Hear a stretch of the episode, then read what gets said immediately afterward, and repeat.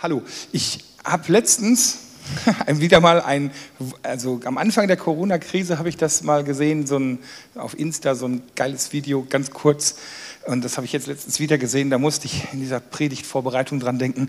Da ist so ein Typ, der mit einem Einkaufswagen, es sieht aus wie ein Franzose, ein schlachsiger Franzose mit einem Einkaufswagen, der so an den Eingang von einer, vom Supermarkt fährt. Und da steht halt dieser Spender und der hält so die Hand runter und, und dann macht er so und geht weiter.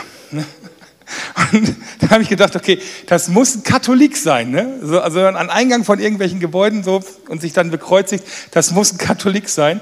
Weil da ist das, ich weiß nicht, ob ihr schon mal in so einer katholischen Kirche wart, da ist auch immer so, so ein kleines Becken mit Weihwasser und da tunkt man die Finger drin und bekreuzigt sich im Namen des Vaters, des Sohnes des Heiligen Geistes und geht dann rein in den Gottesdienst. Und das ist bei dem scheinbar so eingeprägt gewesen, dass der so ein so einen Desinfektionsspender direkt genommen hat und hat sich bekreuzigt. Und ich fand das so herrlich, weil das einfach zeigt, wie tief verwurzelt bei dem das ist. Und vielleicht hilft das sogar mehr als manches Desinfektionsmittel, ne? beten. Und ich muss zugeben, bei mir ist das ja auch irgendwie so. Ne? Ich bin ja in einer lutheranischen Landeskirche groß geworden und, oder da, bin da konfirmiert worden und danach nie wieder gewesen. Ähm, aber da haben die es irgendwie geschafft, in mich so ein paar Sachen reinzu indoktrinieren, reinzuprügeln, ähm, dass ich in der Lage bin, wenn ich jetzt in so einen Gottesdienst gehe und da höre ich so eine Liturgie, dass ich einfach mitsingen kann und ich kann im richtigen Moment aufstehen und mich hinsetzen und ich weiß, was da gesagt wird. Uli, habt ihr gerade gehört, hat das draußen mit unseren Kindern auch schon gemacht. Ne? Also und, ähm, und man weiß einfach Bescheid von früher, obwohl das halt schon ewig her ist. Ne? Also das ist schon 30 Jahre her und trotzdem weiß ich das noch alles. Und das Krasse ist halt, wenn ich so rumkomme und ich komme halt öfters auch mal in andere Gemeinden rum, dann, dann machen, da machen die immer auch unterschiedliche Dinge. Und, und ich muss zugeben, manchmal stehe ich da und denke, was macht ihr da eigentlich? Ne, also Bestes Beispiel wieder für den Evangelischen, der in den katholischen Gottesdienst hinknien, aufstehen, hinknien, aufstehen, irgendwann sind die Knie, ah, warum macht ihr das? Und ich habe mir angewöhnt, immer zu fragen, warum macht ihr das? Also jetzt nicht so mitten im Gottesdienst, Entschuldigung, warum soll ich das tun, sondern hinterher mit den Leuten, die da einfach Ahnung von haben und gefragt, warum? Was ist der Grund dahinter? Warum heben die einen die Hände? Warum knien sich manche hin? Warum gibt es Gebetsformen, wo sich Leute ganz flach auf den Boden legen, mit dem Gesicht? Warum werden Fahnen geschwenkt?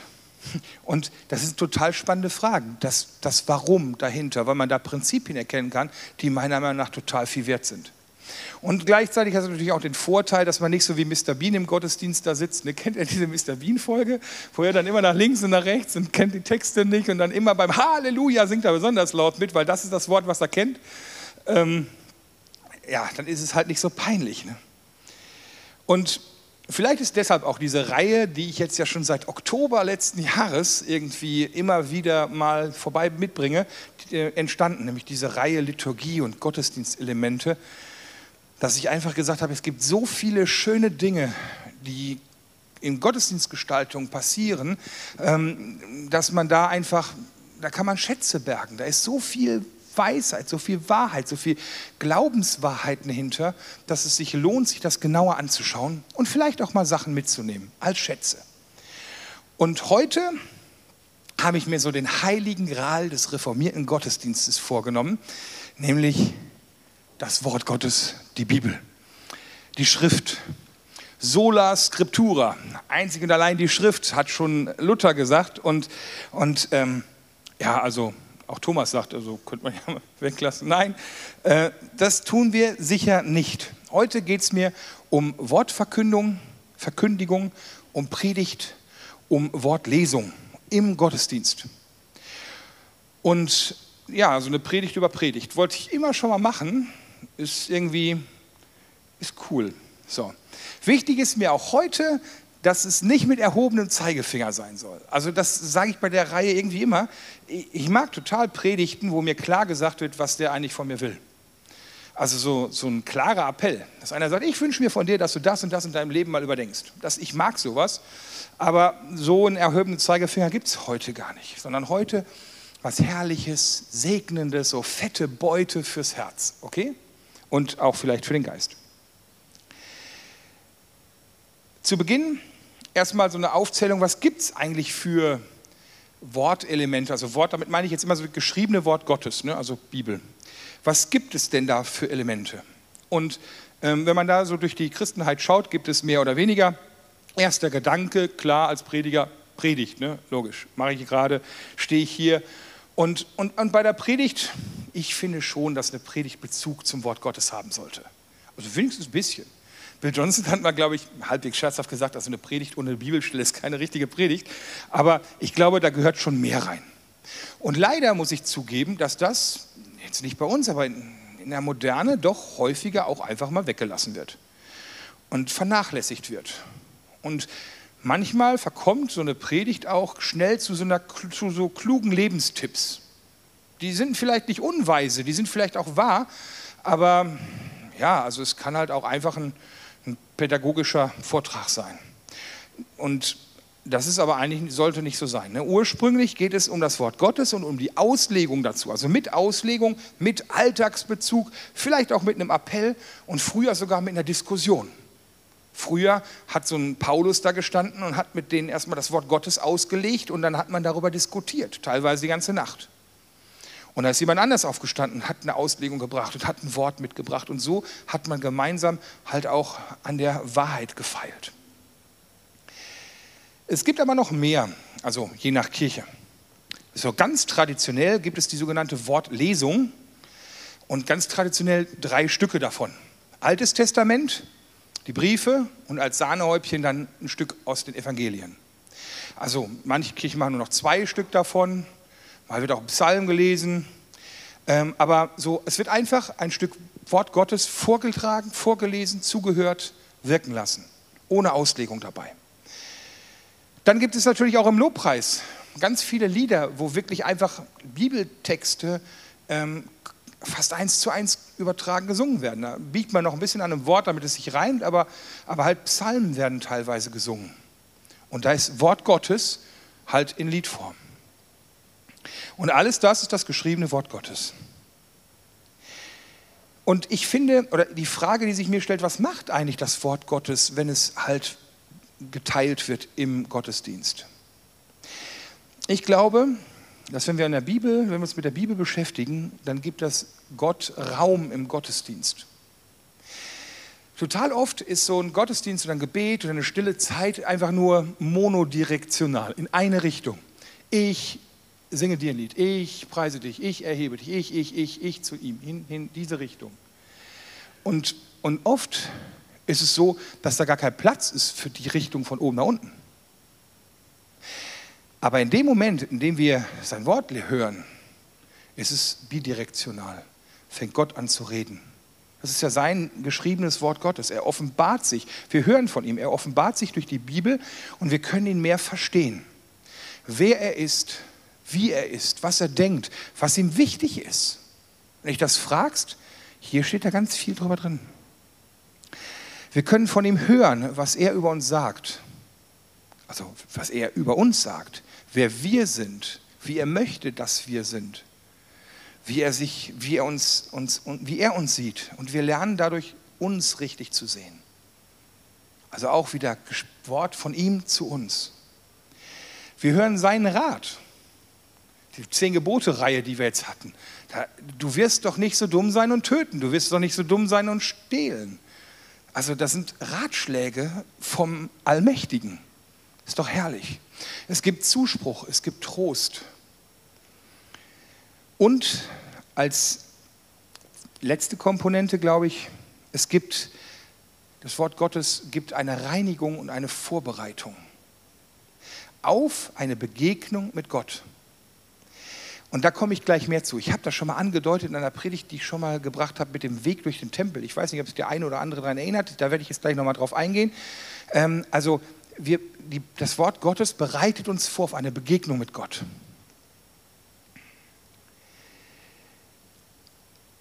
Jetzt muss ich dazu sagen, dass ich glaube, Predigten, das ist jetzt nur meine Meinung, mein Gefühl, oftmals so als das Kernstück des Gottesdienstes gesehen wird. Zumindest in einer, in einer reformierten, also in einer evangelischen Kirche. Und vielleicht auch bei uns und vielleicht auch bei mir. Das ist, so das Kernstück. Ich kriege das immer mal so mit, dass man dann so, ja, ich komme ein bisschen zu spät und verpasse den Lobpreis, okay, aber Hauptsache ich bin zur Predigt pünktlich. Und, und wenn ich früher los muss, Hauptsache ich habe die Predigt noch bis zum Ende gehört. Äh, also das erinnert mich so ein bisschen an Studium. Ne? Also wenn da so zweimal 45 Minuten Vorlesung waren, dann sind die ersten 45 Minuten immer kontinuierlich Leute gekommen. In der Mitte war so ein kleiner Block, wo dann immer alle da waren und dann fingen schon die ersten an, wieder zu gehen. so, und und ähm, ich weiß nicht, manchmal habe ich das Gefühl, dass so, wenn man Leute fragen würde, so, hey, was brauchen Gottesdienst? Ja, eine Predigt. Und ich hoffe, das ist bei dir nicht so, aber, aber ich frage mich manchmal, wird Predigt an sich einfach vielleicht zu hoch gehängt? Und versteht mich nicht falsch, Predigten sind gut und wichtig. Ich mag die, deshalb halte ich die auch und ich glaube, die sind hilfreich. Weil die schaffen Zugang zum Wort. Also wenn du so eine richtig fiese alte Übersetzung hast, Luther 19, 1545, oder es gibt so ganz fiese alte Übersetzungen, die man kaum verstehen kann, die dann auch so hakelig in der Grammatik sind und so, da liest du, oder auch die guten Übersetzungen, die man gut lesen kann, da liest du eine Bibelstelle und denkst, hä? Und, und verstehst die einfach nicht. Und da schafft eine Predigt einen Zugang. Die holt mich ab. Da, wo ich jetzt bin, holt die mich ab und die baut eine Brücke hinein in das Wort Gottes. Und, und, und es ist auch ein bisschen Entertainment dabei, zumindest bei dem einen oder anderen Prediger, je nachdem, wen ihr da gerade erwischt. Aber äh, es ist halt unterhaltsam. Also ich wünsche mir zum Beispiel, wenn jemand nichts verstanden hat von dem, was ich sage, dass er sich zumindest unterhalten gefühlt hat und der Heilige Geist so sein Ding machen konnte. Und dann bin ich schon zufrieden. ähm, äh, Predigt ist hoffentlich in natürlicher Sprache. Also je nachdem, wen man da hört. Predigt geht aktiv auf die Zuhörer ein. Und ich, jemand, der eine Predigt hält, der sollte sich die Gedanken machen, was habe ich für eine Zuhörerschar und was ist was zielgruppenorientiert? Für, für, für wen spreche ich da gerade? Predigt verleiht auch manchmal dem Wort Gottes ein Gesicht. Weil es nicht einfach nur schwarz auf weiß da steht, sondern weil es halt gesprochen wird. Predigt hilft mir, wenn ich müde bin. Wenn ich selber irgendwie über das Wort immer wieder einschlafen würde, eine Predigt, die kann man einfach mal nebenbei laufen lassen. Wenn ich unkonzentriert bin, wenn ich abgelenkt bin, dann hilft mir eine Predigt. Und sie hilft mir halt auch zu verstehen, weil ich finde, der Autor ist äußerst tiefgründig und es passiert mir regelmäßig, dass ich eine Predigt höre und sage, hey, so ist das gemeint, hey, das ist ja cool, Halleluja. Und wie ich vorhin auch schon sagte, Predigt ist halt auch immer ein Dialog. Man kommt darüber ins Gespräch und man ringt so gemeinsam um Erkenntnis und Wahrheit. Und da fällt mir halt auch noch eine Sache aus dem Studium ein. Ein Professor hat mal gesagt, der faulste Student ist der, der in jede Vorlesung geht. Weil er dann die Bücher nicht selber lesen muss, sondern weil er das vorgekaut bekommt. Und das hat auch so ein bisschen was von der Predigt. Ne? Man kriegt die Sachen didaktisch aufbereitet. Aber, jetzt, das war jetzt so mein, mein Loblied auf Predigten, wenn sie gut sind. Aber ähm, ich bin mir auch sicher, es ist nur ein Element. Es ist nur ein Element im Gottesdienst. Und das Wort Gottes bewirkt viel mehr und verdient aus meiner Sicht viel mehr Platz im Gottesdienst. Und ich, ich würde das gerne mal so einordnen. Und auch das ist so mein Verständnis, meine Meinung. Verkündigung, also ich sage jetzt mal nicht Predigt, sondern allgemein, Wortverkündigung spricht drei Dinge an. Sie spricht den Intellekt an, sie spricht die geistliche Welt an und sie spricht unseren Geist an. Das erste, Verkündigung spricht den Intellekt an. Das ist so unser griechisches Denken. Ne? Also viele mögen das, gerade so die Deutschen mögen das so denken und, und, und es kitzeln im Kopf. Ah, ich habe was verstanden. Ah, ich habe was erkannt. Das lieben die Deutschen. Ne? So irgendwie da, ah, Erkenntnis, ja. Und, und, und es führt zum Verstehen. Aber es führt auch nur zum Verstehen, zum Gott erkennen. Also du kannst ihn begreifen. Die Gefahr ist, man kann jemanden kennen, ohne ihn wirklich zu kennen. Also ein Beispiel. Ich, ich, sehe momentan auf YouTube einen Kanal von einem total coolen Meeresbiologen und sympathischen Menschen, der auch so Naturschützer ist. Und ich habe da ganz viele äh, auch so Sachen gesehen und dann irgendwie über den und der erzählt auch viel von sich und äh, dann gibt es irgendwelche äh, aufgezeichneten äh, Twitch-Chats und so, wo man halt auch viel aus seinem Herzen so hört. Und man hat so nach ein paar Wochen das Gefühl, hey, eigentlich kennst du den Typen, du weißt, wie der tickt und wie der drauf ist und was den in Rage bringt und wofür sein Herz pocht und so. Ich habe den aber noch nie gesehen, also live. Der kennt mich nicht, ich kenne ihn eigentlich nicht, obwohl ich viel von ihm weiß. Und oder bei Starkult, ne? es gibt wirklich, weiß nicht, irgendwelche äh, Fans, die wissen sogar, welche Unterbuchsengröße der Star hat. Haben den aber noch nie, haben noch nie die Hand geschüttelt. Und ähm, weil sie immer in Ohnmacht fallen, wenn er dann da ist im Raum. Ne? Ähm, du kannst etwas kennen, ohne es wirklich tief zu erkennen, ohne ihn getroffen zu haben. Und dann stelle ich mir die Frage, worum geht es eigentlich im Gottesdienst? Und für mich äh, geht es im Gottesdienst und auch in der Verkündigung, also da gibt es verschiedene Dinge, aber ein Hauptding ist für mich Gott begegnen. Ich bin hier, um Gott zu begegnen. Ich lese in der Bibel, um Gott zu begegnen. Ich höre eine Predigt, um Gott zu begegnen. Dieses Begegnen ist für mich ein Kern. Das ist eine andere Denkweise als zu verstehen, so griechische Logik, sondern das ist eher so, so das Erkennen aus dem Judentum, so das, das Gott erleben. Und das Verstehen reicht mir nicht. Und jetzt magst du dich denken, so, der Prediger steht da und sagt, Predigten sind irgendwie unnütz. das meine ich natürlich nicht. Aber diese erste Komponente, wo der Verstand gekitzelt wird, das reicht nicht. Die zweite Komponente, Verkündigung spricht die geistliche Welt an. Klingt das ein bisschen übernatürlich, spooky, hu, ich erkläre das. Es gibt ja die natürliche Welt und es gibt die geistliche Welt, die genauso natürlich ist, aber halt die sehen wir jetzt nur, also die sehen wir jetzt nicht mit unseren Augen sondern eher mit unserem Geist, mit unseren Herzensaugen. Und auch da hat schon allein das reine Hören des Wortes Gottes hat Auswirkungen auf die geistliche Welt. Ein Beispiel dazu. Jesus sagt zu seinen Jüngern, das steht in Johannes 15, Vers 3, Ihr seid schon rein um des Wortes willen, das ich zu euch geredet habe. Das ist die Stelle, wo Jesus den Jüngern die Füße waschen will. Und dann sagt der Petrus irgendwie, nee, mach das nicht, ich will dir die Füße waschen. Sagt er, nein, doch, ich muss dir die Füße waschen. So, und dann, ja, dann wasche mich ganz. Und dann sagt er, nein, ihr seid schon rein, allein durch die Worte, die ich zu euch gesagt habe. Seine Worte, seine Predigt, seine Wahrheit hat ihn, seine Verkündigung hat ihn, sie gereinigt. Und die Bibel benutzt oft dieses Bild des Wasserbades, des Reinigen, des Waschens. Und da hatte ich halt schon mal eine Predigt hier drüber gehalten. Wenn du dich nicht mehr erinnern kannst, kannst du die gerne nochmal anhören. Ähm, und da ging es um auch um den Weg durch den, durch den jüdischen Tempel in, in, in Jerusalem. Und dieser Weg durch den Tempel, der wird auch in einem Gottesdienst dargestellt. Also du gehst sozusagen durch den Torbogen in den Tempelvorhof rein und im Namen des Vaters und des Sohnes und des Heiligen Geistes. Das steht sozusagen Gottes Wort, Gottes Name über dem Eingang. Und du gehst hinein in den Vorhof des Tempels. Und im Vorhof des Tempels findest du einen Opferaltar. Da werden die ganzen ähm, Sündenvergebungsschlachtdinge gemacht, ne? viel Blut und hm, so. Und da ist ein großes Becken mit viel Wasser zur rituellen Waschung. In diesem Vorhof des Tempels reinigst du dich von deinen Sünden durch dieses Opfern und durch das Wasserbad im Wort wirst du reingewaschen. Und jetzt bist du sauber im inneren und im äußeren Menschen und gehst dann weiter in den Tempel hinein, um dort Gott anzubeten und dann ins Allerheiligste. Das ist dann so die andere Predigt. Also beim Wasserbecken, diese rituelle Waschung, da geht es darum, den Staub des Tages von den Füßen zu waschen, von den Händen zu waschen.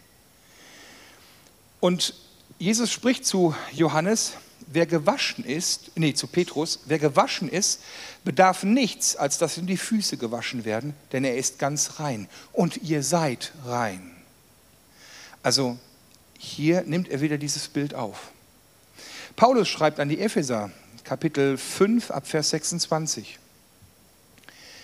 Er hat sie, die Gemeinde, gereinigt durch das Wasserbad im Wort damit er sie vor sich stelle als eine Gemeinde, die herrlich sei und keine Flecken oder Runzeln oder etwas desgleichen habe, sondern die heilig und untadelig ist. Also ihr, wir sind gewaschen in seinem Wort und stehen heilig und makellos und wunderschön vor ihm. Und dann kommt der, der, Aufruf, Hebräerbrief, Kapitel 10, so lasst uns hinzutreten mit wahrhaftigem Herzen in vollkommenem Glauben, besprengt in unseren Herzen und losgelöst von dem bösen Gewissen und gewaschen am Leib mit reinem Wasser. Auch hier wieder das Wasserbad des Wortes. Es reinigt uns, es bereitet uns vor, um dann vor ihn zu treten, im Allerheiligsten. Es reinigt uns. Und wichtig ist dabei, das war als kleiner Exkurs, dass wir mit dem Heiligen Geist hören, das Wort, dass wir mit dem Heiligen Geist lesen. Ohne ihn ist der Buchstabe tot. Das ist einfach, da ist es, egal ob das schön in Leder gebunden ist und mit Goldschnitt und dünnem Blatt oder so, das ist einfach nur, ohne den Heiligen Geist kannst du da Zigarettengut rausdrehen. Wobei der Goldschnitt wahrscheinlich für die Lunge ziemlich fies wäre. Ähm, das ist alles für die Lunge fies. Also wisst ihr, das, der Buchstabe alleine ist tot. Aber wenn du dir überlegst, wer spricht denn hier durch das Wort zu mir? Das Wort Gottes, das Wort Christi. Und wenn es von ihm kommt, dann ist es Worte ewigen Lebens. Dann sind es Worte, die Leben bringen. Johannes 6, Vers 63. Der Geist ist's, der lebendig macht. Die Worte, die ich zu euch geredet habe, die sind Geist und sind Leben, sagt Jesus. Also es geht nicht um das Buch, sondern es geht um das, was da drinnen steht, um den Inhalt. Wenn der Heilige Geist dabei ist, dann begegnen wir ihm, also dem Heiligen Geist und Jesus und Gott im Wort. Die dritte Sache. Verkündigung spricht unseren Geist an. Also unseren Geist, nicht die geistliche Welt, sondern unseren Geist. Zusätzlich. Das Hören des lebendigen Wortes baut Glauben auf. Kein Problem. Römer, 6, äh, Römer 10, Vers 17. So kommt der Glaube, eine wunderbare Stelle, so kommt der Glaube aus der Verkündigung, die Verkündigung aber durch das Wort Christi. Luther hat es noch schöner gesagt, er hat gesagt, so kommt der Glaube aus der Predigt, das Predigen aber durch das Wort Gottes. Klingt toll für einen Prediger, ist aber eigentlich nicht so richtig. Also Urtext, da geht es ums Hören und um das Gehörte. Also würde ich jetzt sagen, so, so kommt der Glaube aus dem Hören, das Gehörte aber durch das Wort Christi. Also wenn du das Wort Christi hörst, dann entsteht Glauben in dir. Glauben heißt Vertrauen auf Gott. Das ist das Fundament, auf dem wir stehen. Das ist das Fundament, das uns rettet. Das ist das Fundament, das uns später wenn wir sterben, weiterleben lässt. Und dies geschieht immer, wenn du hörst. Dies geschieht immer, wenn die Bibel gehört wird, wenn ein Wort Gottes gehört wird, wenn ein Eindruck gehört wird, wenn eine Predigt gehört wird, wenn ein Psalm gesungen und dann gehört wird. Das geschieht. Es kommt aus dem Hören. Und wir dürfen im Glauben hören, im Vertrauen darauf, dass es das macht, was Gott will. Und das finde ich so geil, so übernatürlich. Wir dürfen darauf vertrauen. Jesaja 55, Vers 10. Ich bringe heute einige Bibelstellen, weil ich höre, ne? hören des Wortes. Da verheißt Gott, da verspricht Gott, Jesaja 55, 10. Denn gleich wie der Regen und der Schnee vom Himmel fällt und nicht wieder dahin zurückgeht, sondern feuchtet die Erde und macht sie fruchtbar und lässt sie wachsen, dass sie gibt Samen zu säen und Brot zu essen so soll das Wort, das aus meinem Mund geht, auch sein. Es wird nicht wieder leer zu mir zurückkommen, sondern es wird tun, was mir gefällt, und ihm wird gelingen, wozu ich es sende. Kein Wort Gottes geht leer wieder an ihn zurück, sondern es wird bewirken, was er will. Sei dir gewiss, dass wenn du Gott Gottes hörst, dass du gereinigt wirst, dass du geheiligt wirst, dass du Jesus begegnen wirst. Das ist seine Verheißung. Und sein Wort hat Kraft. Simon Petrus antwortet, Johannes 6, Vers 68, Herr, wohin sollen wir gehen? Du hast Worte ewigen Lebens. Und manchmal ist das dann einfach so, vielleicht zu einfach sogar für den Deutschen. Also das ist so wie unter der Dusche stehen. Wenn du so eine schöne Rainshower-Duschkopf hast ne, und du stehst unter der Dusche und das Wasser plätschert und du wirst einfach nass. Und du wirst sauber und es ist angenehm und du musst eigentlich nichts tun. Du musst einfach nur dich duschen lassen Er wäscht uns und das ist herrlich. So, und jetzt zum Abschluss vielleicht noch so ein paar ganz kleine Tipps. Kein Appell, Tipps. Für das Wasserbad im Wort. Ähm, so ein geistlicher Wellness-Ratgeber, sage ich mal, okay? Erstmal Tipps für den Alltag. Ich rate dir, Predigten zu hören. Es gibt total viele schöne Predigten im Internet, bei uns auf der Homepage, bei den Freaks, irgendwie die Münsteraner Freaks haben einen coolen Podcast, es gibt amerikanische, englische, es gibt so viele gute Predigten, hör dir Predigten an. Dann liest die Bibel. A zum Studium und aber auch B, einfach mal um zu lesen wie ein gutes Buch. Ich habe verschiedene Bibeln und ich habe auch verschiedene Bibeln, manche davon, die nehme ich wirklich, um da drin zu forschen, zu studieren. Die sehen dann auch so aus, sind dann auch hart geritten von meinen Textmarkern. Und es gibt Bibeln, die lese ich einfach nur zum Lesen.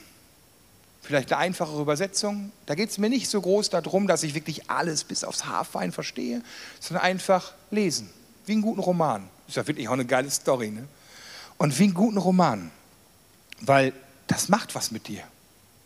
Vielleicht bist du nicht so der Lesetyp, dann empfehle ich dir eine Hörbibel. Gibt es auch im Kultshop. Ähm, meine Lieblingshörbibel ist von einem Herrn aufgesprochen, der heißt Rainer Unglaub. ist geil, ne? Also Rainer auch so mit ER. Ne? Der, der, Typ heißt Rainer Unglaub und liest die Bibel, ähm, aber er macht das super.